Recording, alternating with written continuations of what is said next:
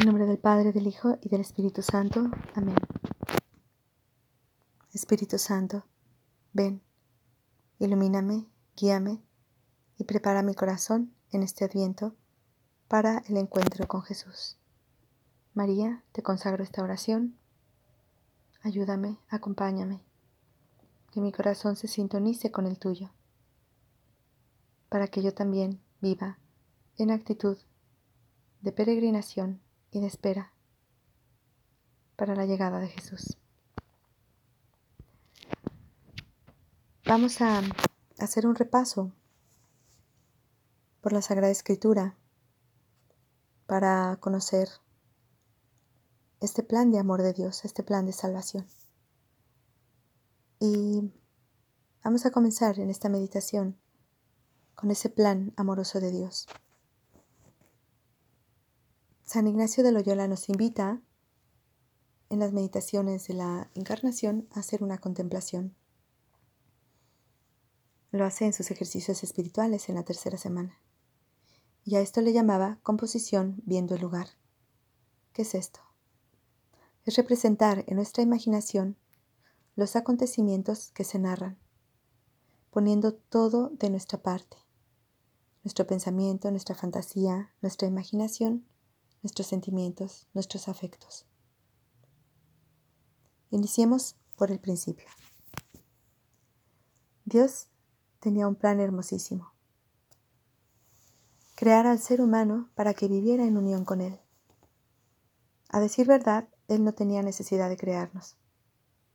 Él vivía en una perfecta armonía, en una inmejorable eh, belleza en un ambiente de amor trinitario, donde el Padre ama al Hijo, el Hijo al Padre, y el Espíritu Santo es ese fuego de amor que los une.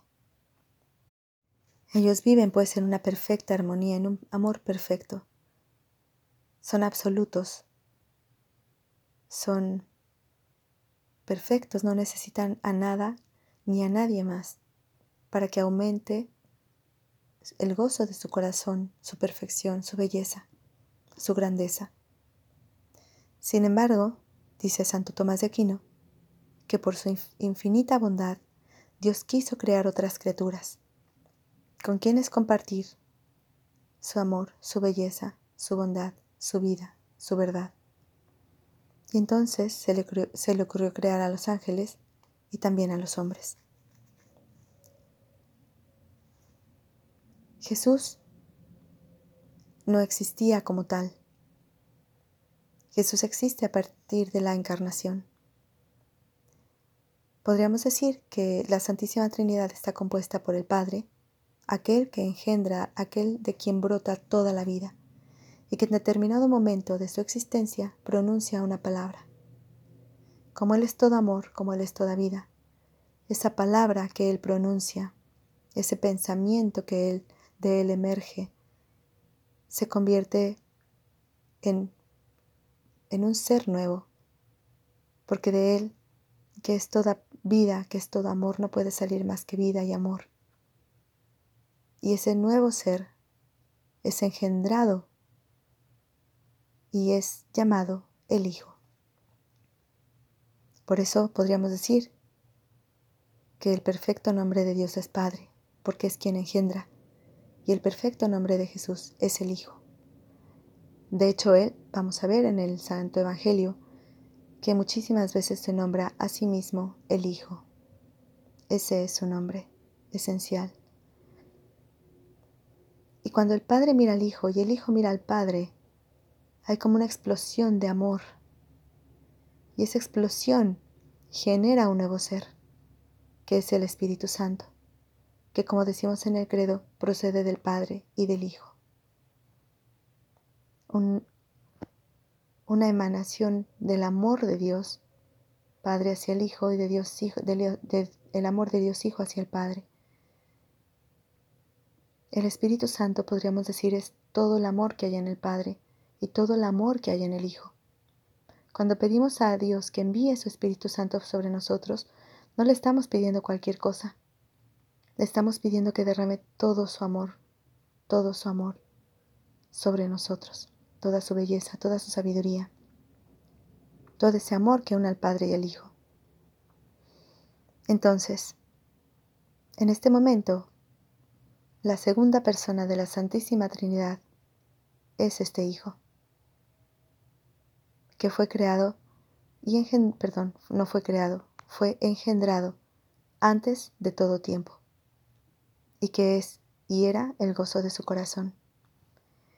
Hay un pasaje en el libro de los Proverbios que nos puede dar un poquito de, de luz acerca de esto. Dice así, es el capítulo 8, versículos 22 en adelante. El Señor me dio vida al inicio de su obra, antes de todas las criaturas, desde siempre. Antes de los siglos fui formado. Está hablando de Él mismo como la sabiduría. Desde el comienzo, mucho antes que la tierra. Aún no existían los océanos cuando yo nací. No había fuente alguna de donde brotaran los mares. Las montañas no habían aparecido, ni tampoco las colinas, cuando fui dada a luz. Yahvé no había hecho ni la tierra ni el campo, ni siquiera el, el primitivo polvo del mundo. Y yo ya estaba allí, cuando puso los cielos en su lugar, cuando trazó en él el océano, el círculo de los continentes, cuando formó las nubes en las alturas y reguló en el fondo de los mares el caudal de sus aguas cuando le impuso sus fronteras al mar, un límite que no franquearían sus olas. Cuando ponía los cimientos de la tierra, yo estaba a su lado, poniendo armonía. Día tras día encontraba en eso mis delicias y continuamente jugaba con su presencia.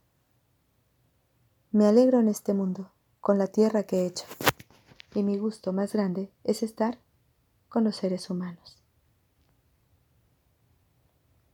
Pero volvamos a la Santísima Trinidad, a esta comunidad perfecta de amor, que desborda de amor, que es como un torrente, una cascada inagotable, que decide, en determinado momento, por así decirlo, crear otras criaturas para compartir con ellas tanta dicha, tanto amor.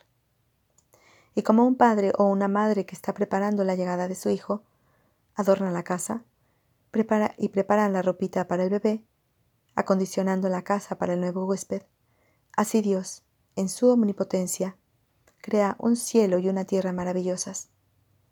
No pone un sol y una luna y unas cuantas estrellas, que ya es demasiado, sino que crea millones y millones de estrellas, de soles, de constelaciones. No adorna solamente con unas cuantas flores, sino que crea un, con su inimitable belleza, miles y millones de flores, de plantas, de árboles, de frutas, con una diversidad desbordante, solo para sus hijos. No acondiciona un espacio hermoso, sino que crea bosques, montañas, mares, ríos, cascadas, y crea a los animales de tantas especies para enriquecer el mundo. Cuántas son tus obras, Señor, y todas las hiciste con maestría, dice el Salmo, el Salmo 8 y todas las has creado para el ser humano, para nosotros.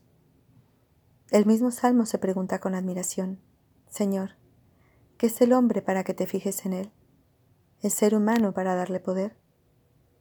Lo hiciste un poco inferior a los ángeles, pero lo has coronado de gloria y dignidad. Le diste el mando sobre las obras de tus manos, y todo, todo lo sometiste bajo sus pies. Por eso, exclama, Qué admirable, Señor, es tu nombre en toda la tierra, porque toda la tierra está firmada del amor de Dios. Toda la tierra grita el amor de Dios. Cuánto amor has derramado al crear al mundo, y más en la creación del ser humano.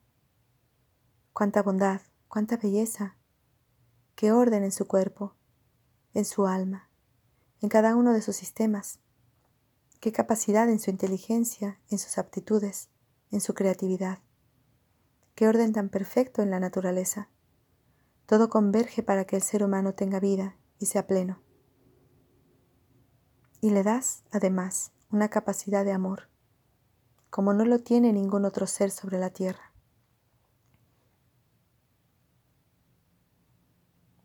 Y tú, lo único que esperabas del hombre era convivir con Él en una relación de amor, de un amor ordenado, donde esta criatura reconociera a su Creador y viviera en una relación de amor, manifestada en acción de gracias, de obediencia, de respeto, de adoración. Terminemos esta oración agradeciendo al Señor el habernos creado, el darnos esta vida tan hermosa, la gratuidad con que nos ha compartido su vida, sin que lo hayamos merecido, sin que lo hayamos pedido. El don de la vida, el don de estar haciendo esta meditación. Que este día elevemos al Padre una continua acción de gracias por el don de nuestra creación y sobre todo por el don de conocer su plan amoroso sobre nosotros. Te damos gracias, Señor, por todos tus beneficios, a ti que vives y reinas por los siglos de los siglos. Amén. Cristo Rey nuestro, venga a tu reino. Virgen prudentísima, María Madre de la Iglesia, ruega por nosotros, en nombre del Padre, del Hijo y del Espíritu Santo. Amén.